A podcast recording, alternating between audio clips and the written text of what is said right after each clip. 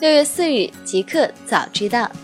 大家早上好，今天是周一，新的一周，欢迎继续收听极客早知道。刚发生，中兴或面临十七亿美金罚款。路透社援引知情人士的消息报道，特朗普政府可能很快向中兴开出高达十七亿美元的罚单。此前，特朗普曾称将对中兴加罚十三亿美元。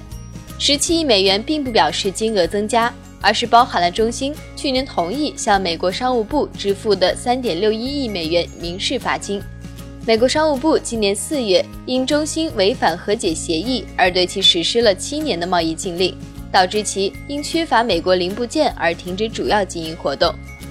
美国商务部还在寻求对中兴进行不受约束的实地考察，以确认美国的零部件使用情况是否与中兴说法一致。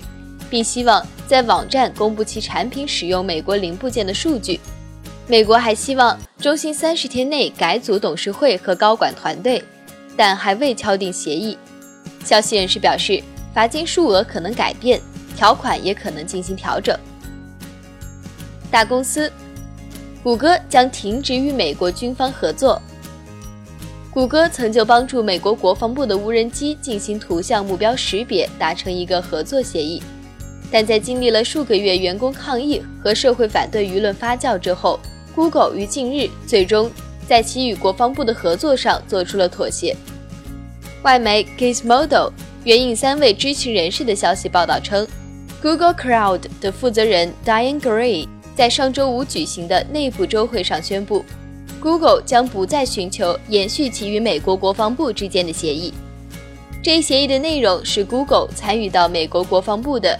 Project Maven 中，帮助后者的无人机更好地识别图像目标，到期时间是二零一九年。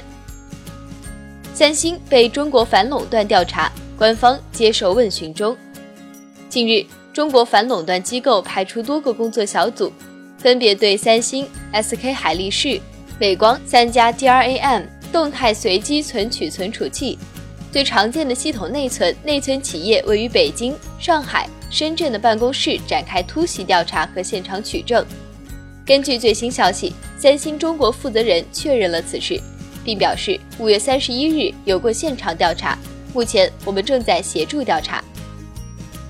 二零一七年底，因为内存供不应求，价格上涨，中国手机厂商向发改委举报了三星电子，发改委随即展开调查，并约谈了三星电子中国地区市场负责人。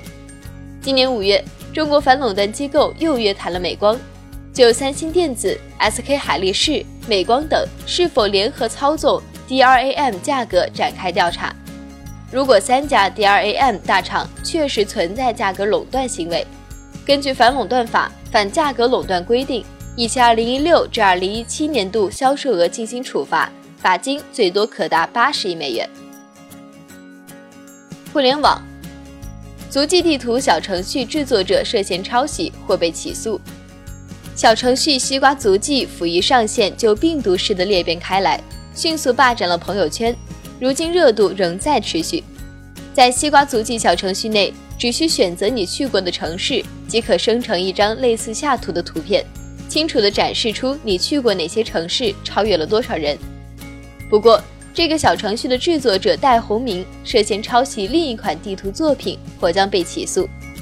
一位小程序开发者赵恩彪称，西瓜足迹和自己去年十二月上线的脚步地图小程序十分相似。他在开发完成不久后，还曾为其进行了计算机软件著作权登记。目前，赵恩彪正在准备起诉戴宏明，寻求侵权认证。美图 CEO 吴新红发致歉信。主动下架停更三十天。六月二日，美图公司创始人兼 CEO 吴新红公开发布题为“积极整改，共建清朗网络”的致歉信，称美拍上出现了不符合社会主义核心价值观的内容和现象，并决定于当天开始主动对美拍热门频道内容停止更新三十天，直播频道内容停止更新十五天，安卓与 iOS 应用商店下架三十天。下线并关闭美拍校园频道。麻省理工毕业生本月将获得区块链毕业证书。从今年开始，区块链技术将帮助麻省理工学院 MIT 的毕业生以数字化的方式管理自己的学术履历。位于美国马萨诸塞州剑桥市的软件公司 Learning Machine 和麻省理工学院的媒体实验室以及注册办公室合作，学生可以选择下载区块链钱包、安全存储和分享自己的文凭。据麻省理工科技评论报道，在最初的试点项目取得成功之后，MIT 决定。从本月开始，为所有新的毕业生提供区块链钱包服务。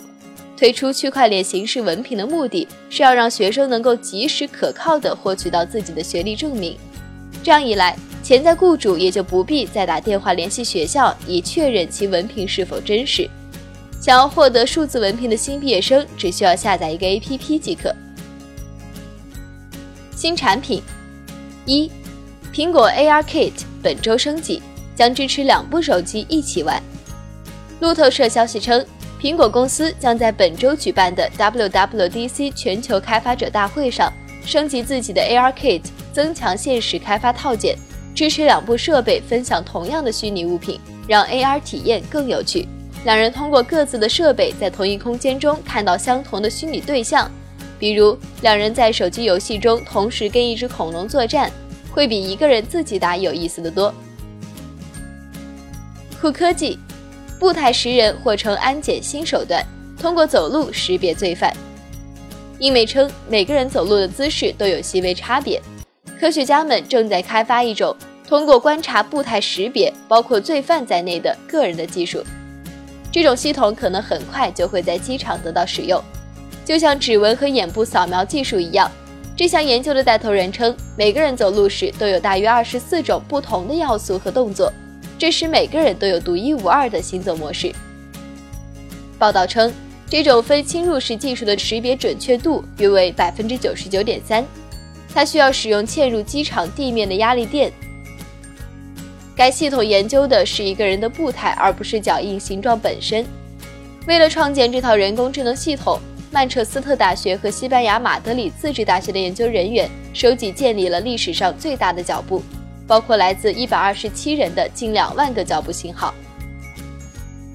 一个彩蛋：中国玩家比西方玩家更接受花钱买优势。西方玩家可能不赞成在游戏中花钱获得优势的做法，但中国玩家对此早已习以为常。对待 Pay to Win 的不同态度，可能源自于不同的文化规范和游戏市场不同的起点。CNBC 在研究后发现，相较于外国玩家。中国玩家更习惯为游戏多次花钱。当游戏趋势转向采用微交易，在游戏中利用钱来换取额外的特性，比如增强能力、血量等模式的免费游戏时，他们也习惯花钱获得游戏中的优势，比如获得更好的装备和更好的游戏人物。IHS Market 的一份报告显示，作为世界上最大的游戏市场。二零一六年，中国的微交易占电脑游戏支出的百分之八十八。当然，现在西方游戏的商业已经开始拥抱这一趋势，西方的玩家最终可能会和东方玩家一样接受 Pay to Win 的概念。